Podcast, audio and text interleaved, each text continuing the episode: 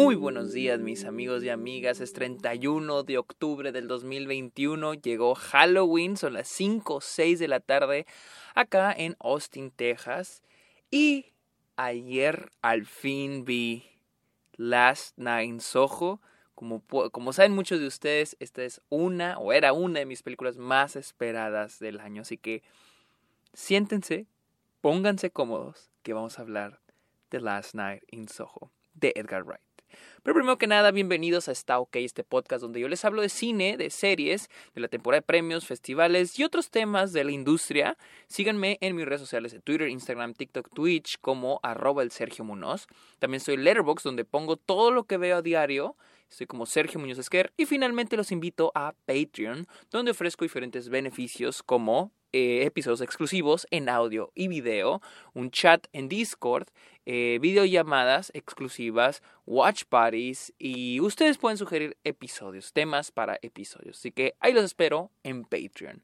Vamos a hablar y lo, me inicio rápido porque hay mucho de qué hablar de Las Nine Ojo. Como siempre, yo inicio hablando de lo que yo pensaba de la película antes de verla y es de que lo dije desde hace más de un año, Las Nine Soho es una de mis peli era una de mis películas más esperadas del año, porque a mí me encanta mucho el cine Edgar Wright. A mí me encanta la trilogía Corneto, me gusta mucho Scott Pilgrim, Baby Driver más o menos, pero me encanta la trilogía Corneto. Me fascina, se me hace bien chingona.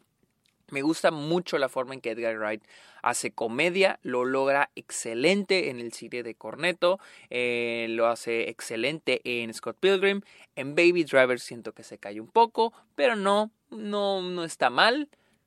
Y aquí viene el por qué está tan emocionado, porque Last Night Soho era su primera película de terror y dije, verga, quiero ver, quiero ver qué hace Edgar Wright con su primer película de terror, Last Night in Soho. Y debo decir que esta es la película más decepcionante del 2021, que, yo he visto, la película que más me ha decepcionado del 2021. Y vaya, que este ha sido un año de decepciones. Desde Sola, eh, In the Heights y ahora Last Night in Soho. The French Dispatch no me decepcionó porque era algo que yo ya veía venir. Pero, hijo de su madre, Last Nine Soho, que perdónenme, yo sé que hay muchos de ustedes que les encantó, pero se me hizo una película malísima. Malísima. Y les voy a decir por qué. No les voy a decir que es una película mala nomás porque no me gustó, porque yo digo no. Les voy a decir por qué se me hace una película mala. La, la película sigue la historia. Voy a leer la sinopsis en IMDb. Dice, una diseñadora, eh, una chica que, eh, aspira, aspira a ser una diseñadora de, de, modas, eh, termina teniendo visiones, encuentros con visiones de Londres del 19 de los 60 Um, pinche, plot de IMDb horrible, ¿no? Uh, but the glamour is not all it appears to be the dreams of the past. Ok, yo me la voy a inventar. Chingue su madre, pinche IMDb, no sabe poner plots. Esta es la historia de esta chica ah, que va a Londres, Eloise, que va a Londres para estudiar eh, diseño de modas. Y comienza a tener visiones de esta chica de los, de los 60 esa chica llamada Sandy, interpretada por Anya Taylor Joy. Y, vamos, y ella va a ir viendo la vida de Sandy a través de los ojos de Sandy eh, en el Londres de los 60 y va a tener que ver el misterio que está detrás del personaje de Sandy. Me la pela pinche MDB haciendo plots.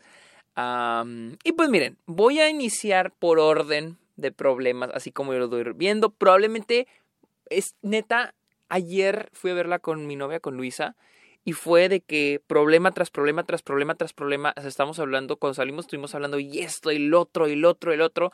Probablemente no me voy a acordar de todo de lo que hablamos, pero va a ser lo más específico y lo más completo posible, porque eso es lo que merecen ustedes. Primero que nada, la, película inicia con el personaje de este, Eloise, o Ellie, como le gusta que le digan, eh, interpretada por Thomasin Mackenzie, ah, iniciando en este pueblito. Esta es una chica. El personaje es cliché. O sea, el personaje es súper, ultra, mega, rete contra el cliché. Es el, el personaje que viene de pueblo chico para la gran ciudad, para seguir sus sueños y que, este, por X y razón, es, está siendo bulliada en la escuela. de hecho, esto tenemos un poquito de Cruella, que también va a la gran ciudad, a Londres, a seguir su sueño, ser diseñadora de, de modas. Ah, y digo, tampoco es como que, como que Cruella fue la que inició esto, claro que no. Es, el personaje de, de, de, Eloise es un personaje muy malo, es un personaje muy, muy cliché, la verdad, es un personaje muy cliché.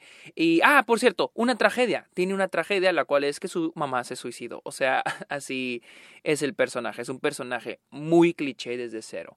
Pero bueno, podemos trabajar con eso. Ella eh, va a la gran ciudad, va a Londres, va a esta escuela de diseño y y luego conocemos a sus compañeras, las que son no son sus compañeras de clase, sino también sus roomies, las cuales le hacen bullying. Un bullying que en serio se me hace ridículo. No sé si se, estamos viendo Mean Girls o no entiendo. No sabe que en universidad todo se hacía bullying. No sabe este tipo de bullying. Un bullying. Y es de que aquí inicia mi primer problema con el guion de Edgar Wright. Y es de que toda la película el mayor problema es el guion.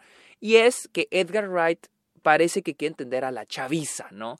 Hay un momento, el, modo en que se comportan los chavos es como que es como que la versión de un hombre adulto de cómo ve él, cómo él piensa que se comportan los jóvenes, ¿sí? Toda esta parte del bullying se me hizo, me parece ridícula y no lleva a ningún lado. O sea, honestamente, no lleva a ningún lado, no alimenta al personaje. La historia de Eloise, de lo de su mamá, tampoco alimenta al personaje o a la trama. Lo alimenta al final. Y ahorita lo voy a explicar por qué. Primer acto es eso. Y claro que como vive con, en, con roommates, eh, el que le hagan bullying es el motivante para que ella se vaya de los dormitorios de la escuela y rente una habitación en otro lado. Ah, siento que para eso sirve el bullying, nada más, para sacarla de la, de la, de los dormitorios y llevarla a la casa. Ok, está bien. Lo medio, no me encanta lo del bullying, pero si es el motivante, está bien, como sea. Llega a esta casa, esta, esta mm, mujer le renta una habitación a Eloise y empieza a, vivir. Eh, Eloise empieza, la primera noche empieza a tener visiones ella vuelve al pasado, tiene visiones de Londres de los 60 y empieza, como les digo en el plot, empieza a tener estas visiones de esta chica, eh, Sandy, interpretada por Anya, no Anya, Taylor Joy, y eh, la vida de ella, de cómo también, al igual que Lois, fue a perseguir sus sueños y con la ayuda de este chavo Jack, interpretado por Matt Smith, ella va a cumplir sus sueños. Entonces, ahí brincamos al segundo acto, en el que va a ser eh, Eloise siendo inspirada por la persona que ella está viendo en sus sueños, que es Sandy. El segundo acto es lo menos peor de la película, porque ahí es donde estás, eh, Ellie, Eloise, empieza a comportarse, a buscar, eh, a reflejar sus visiones en la práctica del, del, este, del diseño, ¿no? Ella empieza a usar los vestidos que ve de, de esta de, de, Sandy, los empieza a diseñar y vemos cómo el personaje va avanzando en este segundo acto. Es el, el mejor momento de la película y al mismo tiempo va alimentándose un poco más lo de los, las visiones. Simplemente hasta ahora no hay un misterio y es el problema de la película. Y ahorita voy a ese. Llegamos a la mitad de la película y se nos presenta el primer twist. Por cierto, los twists de esta película los ves venir a millas, millas. O sea, Luis y yo supimos el final de esta película a los 40 minutos. A los 40 minutos de película ya sabíamos el final. No es nada predecible, es muy predecible esta película y lo que más me molesta es que te quiere engañar. Y ahorita voy, a explico por qué. Llegamos a la mitad, al midpoint de la película, es cuando se nos revela que Matt el eh, Matt, Matt Smith, pues, el que interpreta a Jack, el que le ayuda a Sandy, en realidad no es una buena persona, es un, es un, pimp, es un güey que técnicamente nada más le está llevando y trayendo con diferentes hombres para que baile, para que tenga relaciones sexuales con ellos, etcétera, etcétera. Entonces está arruinando la vida de Sandy. Entonces, aquí viene, aquí se cae la película. Aquí de a tiro, hijo de su pinche madre, la película se cae horrible. Tercer acto, y es donde empiezan los problemas. el personaje de Ellie empieza a tener visiones y empieza a ver estos fantasmas sin ninguna explicación y empieza a ser perseguida. Todo el tercer acto es eso. Todo es el, tercer acto es eso, más aparte se empieza a desarrollar un poquito la relación de Elois con eh, un compañero de clase. Este. Y verga, se me olvidó su nombre. John. John, este chavo negro. Eh, y, hago énfasis en el negro porque ahorita tengo un problema con una escena. Eh, y ahorita lo explico. Ah, empiezan en el tercer acto a desarrollar un poquito la relación entre ellos. Una relación muy extraña, sin química, muy extraña, pero ok. Y eso de que vea los fantasmas sin ninguna explicación. Pero dices, bueno, tal vez al final nos van a explicar por qué ve estos fantasmas. Se acaba el último, el tercer acto y va, entramos al cuarto acto. ¿Cómo entramos? Cuando se nos revela que esta Sandy fue asesinada. En una visión, John y Eloise van a tener relaciones sexuales. Y en ese momento, Eloise ve una visión de que Sandy está siendo asesinada por Matt, por Matt, por Jack, Matt Smith, por Jack. Eh, y aquí es donde entramos al último acto de la película, que es donde Sandy, perdón, puta madre, está Eloise dice, tengo que investigar esto. Y aquí es donde ahora sí empiezo con los problemas de la película, con o sea, y es todo el derivado, y es de que el personaje nunca hace nada. El personaje de Ellie no es un personaje activo, no es un personaje que busque algo. Hasta el final de la película es cuando ella va a investigar. Digamos que la película inicia en el último acto, que es cuando ya se va a poner a investigar este misterio. Y es de que digo, ¿por qué nos están mostrando el misterio al final de la película? Porque técnicamente no hay un misterio.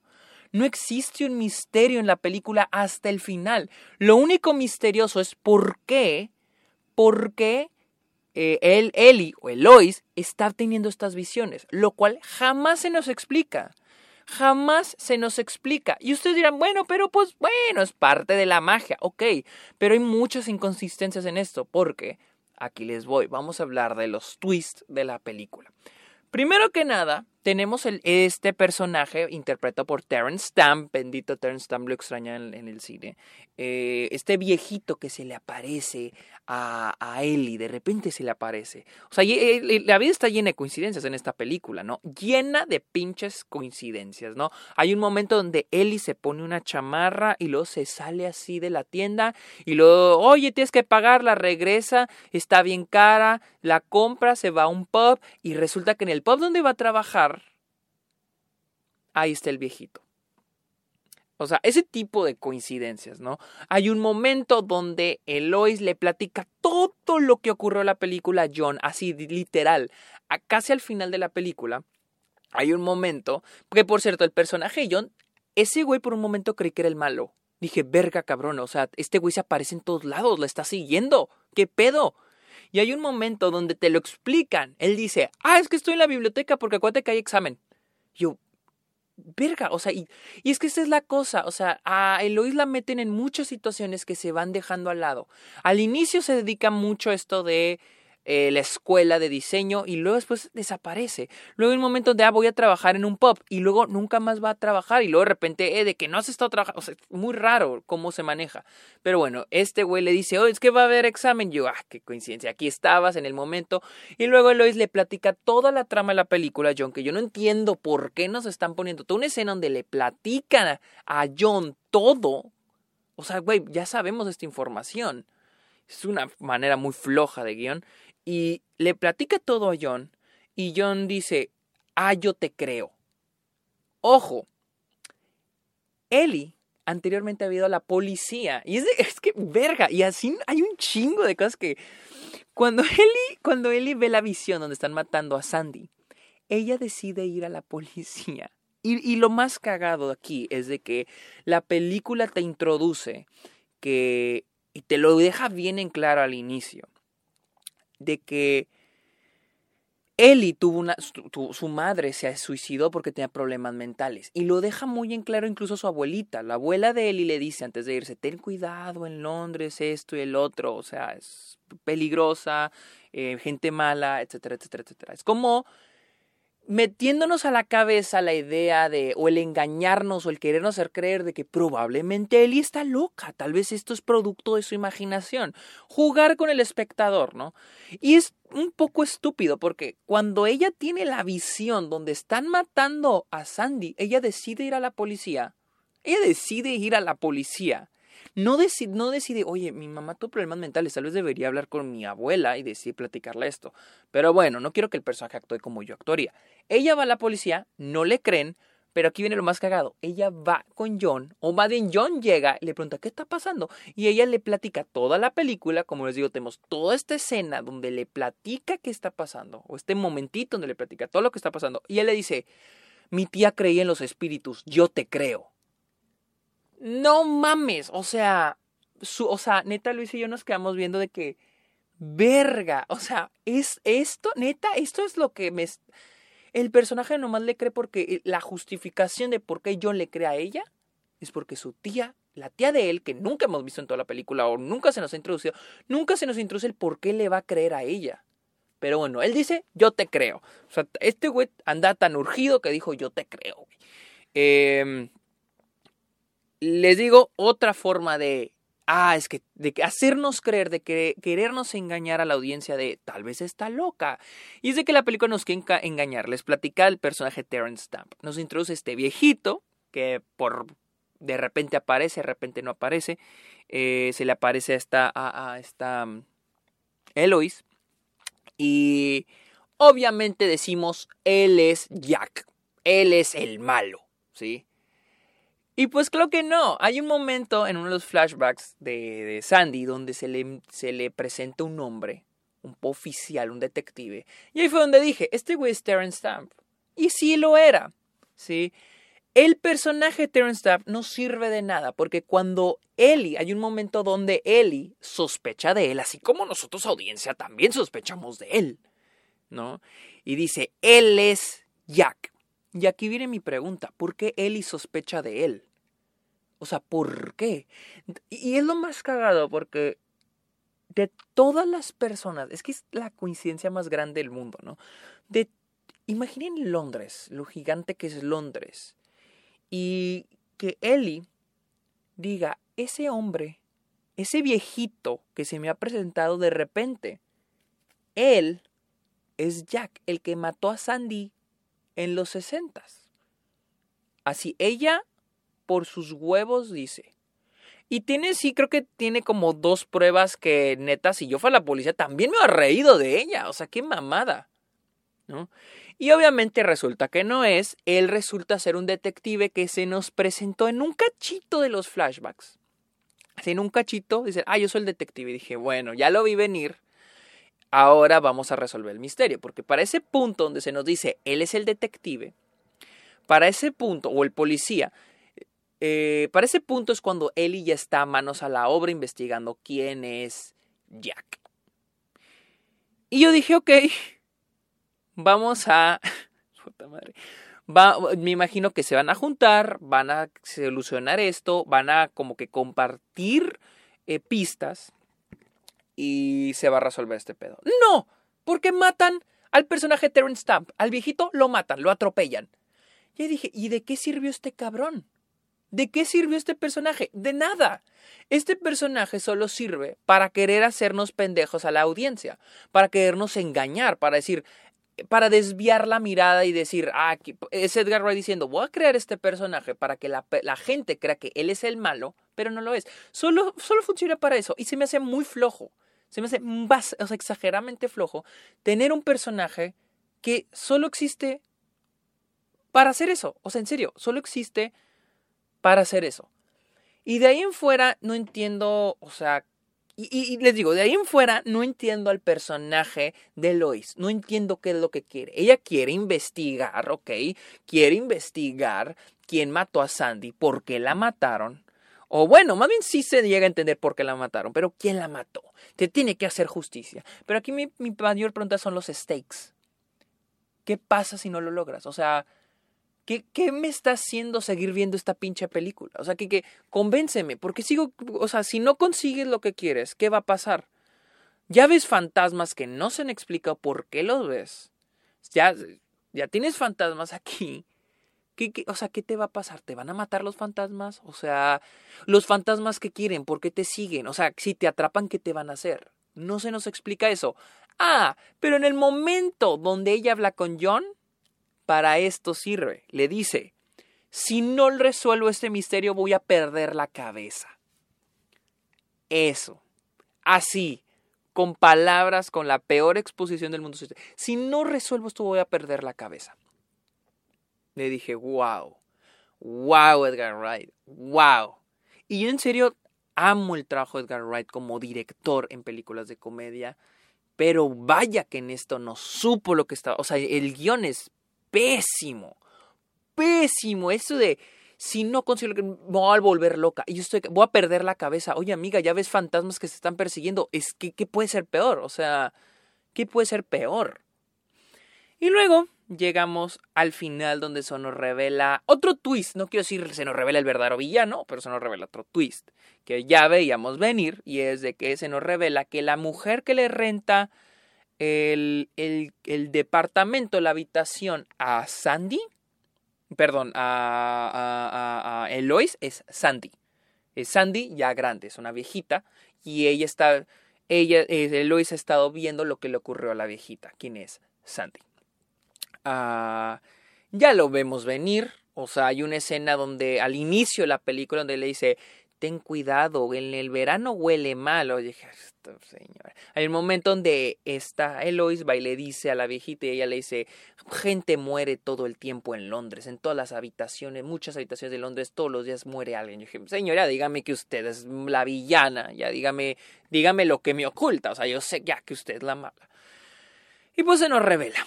Sí, o sea, tenemos un final estilo el, uh, el dragón tatuado, la chica del dragón tatuado de, de, David Fincher, el cual me encanta ese, el, los primeros tres actos de esa película son increíbles, el final es horrible, porque pasa en Last Night in Soho pasa lo mismo que ahí. La investigación, lo que hace el personaje es inútil, no sirve de nada. ¿Por qué?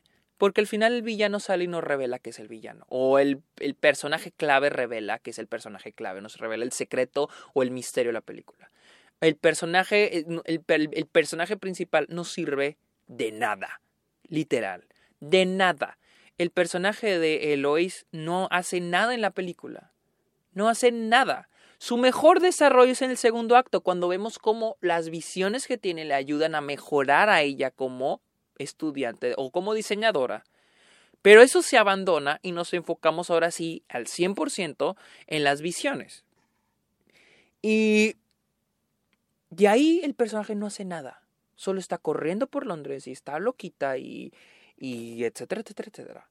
Y luego empieza a investigar y las investigaciones no llevan a nada porque la cagó, se equivocó y, un, y dice voy a ir con este, la señora de mi casa, la que me renta, y ahí es cuando ella revela el misterio, porque la policía fue a hablar con, con, este, con ella. Por accidente se resuelve la película, por mero accidente. Y aquí vienen más preguntas sobre todas estas pinches visiones. Yo, yo, aquí me pregunto, y no, perdón, tal vez se me fue, pero yo me pregunto, ¿por qué ocurrieron todas estas visiones? ¿Qué causaron estas visiones? Ahora, qué chistoso que convenientemente vemos toda la verdad de lo que le ocurrió a Sandy, excepto que fue asesinada. Porque no fue asesinada, esa visión fue un engaño. ¿Engaño de quién? ¿Por qué vimos eso? ¿Por qué, por qué Elois vio esa visión donde es asesinada? ¿Por qué vimos eso? O sea, ¿qué, what? ¿Por qué vimos a Sandy siendo asesinada? ¿Por qué? ¿Y por qué Elo, Elois, Eli, por qué ella vio esa visión? O sea, e-, es eso, o sea, porque convenientemente esto es lo que vemos y convenientemente esa es la mentira. Eso, o sea, y dije, wow, esta película es, wow, wow, wow, wow, o sea, no, no, puedo, no pueden cagarla más con esta película. Y así sigue, y así sigue, y así sigue. Les digo, hay muchas cosas que no tienen consecuencias. Y aquí voy con un problema al final del entre el tercer y cuarto acto es cuando Ellie y John van a tener relaciones sexuales y tiene la visión donde Sandy va a ser asesinada. Eh, se empieza a hacer un desmadre, está, Ellie empieza a perder la cabeza en ese momento y este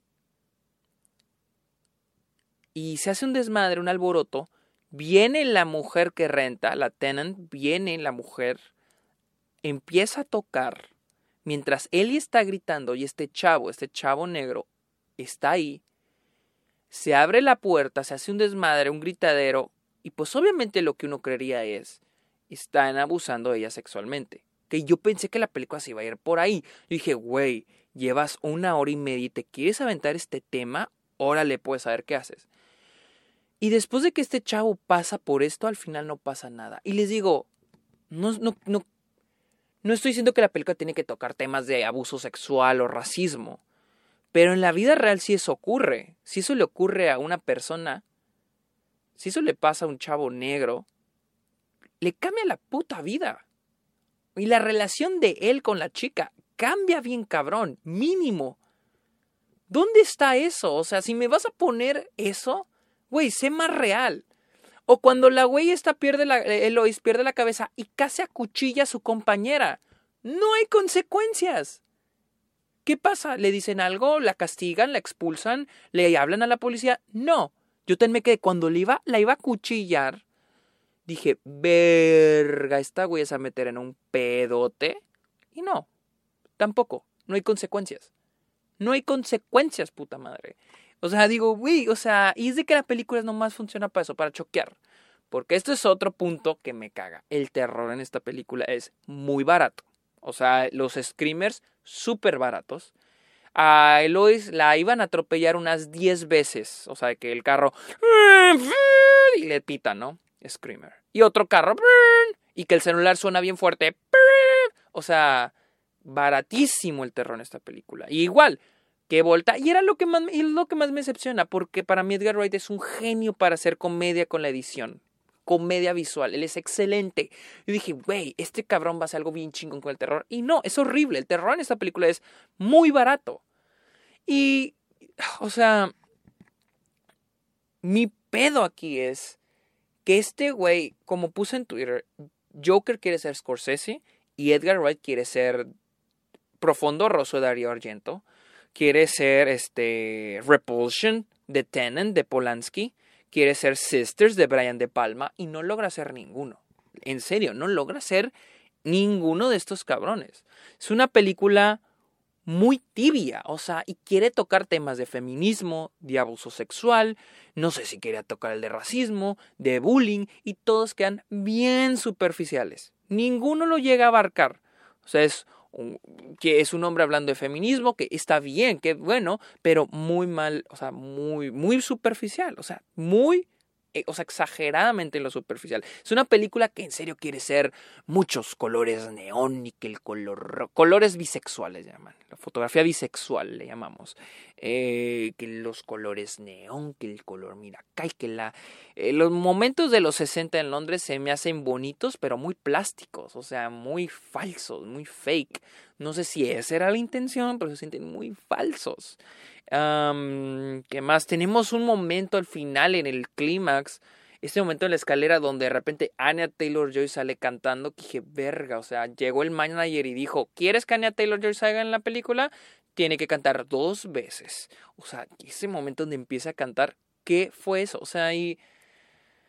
Ah, y, y, estoy seguro que faltan más cosas que no estoy diciendo. Eh, en serio, es una película que me pareció muy mala. Y así, les digo, llena, llena de inconsistencias. Por ejemplo, tenemos la parte al inicio donde Anya, ten, eh, perdón, está, bueno, sí, eh, Jack le da un, chupetón a, esta Sandy y luego resulta que esta, que esta chica, esta Eloise, tiene el chupetón en la vida real. Nunca más se vuelve a explorar eso. Y no es como que lo tenga que explorar, pero al final literal mandan a Sandy. Si matan a Sandy, ¿por qué no matan a Elois. O sea, esa inconsistencia, ¿qué, qué, pasó, qué, pasó ahí, no? Les digo, todo eso también de las enfermedades mentales, les digo, también que toca un poco los las enfermedades mentales, tampoco llega a tocarlo. Al final, ese, fin, ese final Disney donde ella ya tiene su exhibición, que por cierto, tengo una pregunta, al final de la película, ella literal eh, llega siendo un éxito al copiar literal los vestidos de Sandy. Digo, ok, tal vez fueron sueños falsos, pero literal está copiando diseños de los sesentas. ¿Se vale eso? O sea, es una diseñadora que copió los diseños de hace 60 años. ¿Se vale eso? Y luego le aplauden. Y no entiendo esta frase en donde le dicen, eres muy valiente. You are so brave. Luis y, Luis y yo nos quedamos, ¿pero por qué? ¿Qué hizo? No comprendí lo de la mamá, por qué la ve. Entiendo como que el mensaje de superó al personaje de Sandy, pero en realidad era como superar a su mamá. No, no entendí ese pinche mensaje. O sea, era, no sé si quería ser más profundo. E incluso, incluso los diálogos, o sea, incluso los diálogos tienden a ser medio, no sé, hay un momento donde Ellie le dice a la bartender, you believe in ghosts? ¿Crees en los fantasmas? Y ella dice, no, no creo en los fantasmas, pero creo en los espíritus del disfrute de los del ayer, cuando no sé qué. Y luego y yo nos quedamos de que, ¿quién dice eso? ¿Quién escribió esta madre? ¿Quién escribió estos diálogos? Pero bueno, amigos, no, no, no, no, esta, esta película en serio, entiendo si la disfrutaron o no, es una película que en serio, en serio es estilo sobre sustancia, en serio. Dije que The French Dispatch era estilo sobre sustancia, pero esta, hijo de su pinche madre, o sea, al menos The French Dispatch es una muy buena historia, está muy bien contada, está muy bien hecha. Esta película está escrita con las patas. O sea, en serio, está escrita con las patas y lo digo con todo el respeto del mundo, porque para mí Edgar Wright es un gran director, pero siento, como me dijo un compañero de la escuela, Edgar Wright es muy buen director, pero no es buen escritor. Eh, escribió la trilogía Cornetto es una trilogía de parodias, parodia de películas de zombies, parodia de películas de policías, parodia de películas de apocalipsis, de aliens. Eh, este Scott Pilgrim es una adaptación de un cómic Baby Driver, su película es original y es donde ahí se cae un poquito más y con este es donde a tiro se cae. Yo creo que Edgar Wright ah, es excelente director de adaptaciones y comedias, comedias tranquilas, o sea, y es, y es aquí otro director tratando de referenciar y tratando de imitar a sus héroes pero lo siento, Edgar, o sea, no, no, no, no, no, no, o sea, no, no está bien, no, es, esta película no está bien. Está, ah, está, es muy mala, perdón, es muy, muy, muy mal, me pareció malísima película.